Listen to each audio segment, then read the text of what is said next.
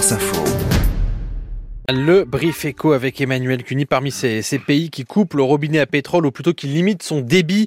La Russie, hein, jusqu'au mois de juin, annonce qu'il intervient, Emmanuel, dans un contexte international tendu, euh, notamment avec la guerre en Ukraine. Oui, et sous-entendu, est-ce que le pétrole devient une arme diplomatique? En réalité, Moscou regarde avant tout ses propres finances publiques et ses équilibres budgétaires.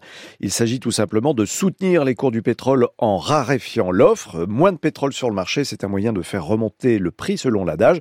Tout ce qui est rare et cher. Mais pourquoi la Russie? Alors, la manne financière issue de la vente des hydrocarbures reste essentielle pour Moscou, à l'heure où son économie, on le sait, est tournée vers l'effort de guerre pour soutenir l'offensive en Ukraine.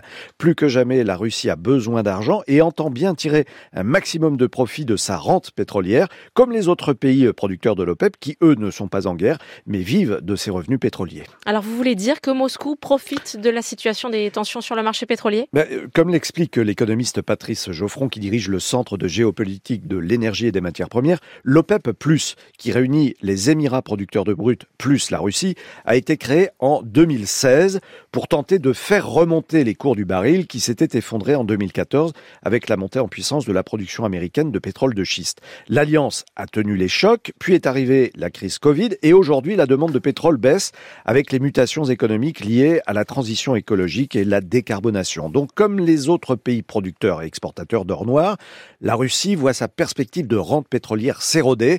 Évidemment, elle n'entend pas laisser faire. Alors, vous l'évoquez, quelles conséquences pour les prix de l'essence à la pompe?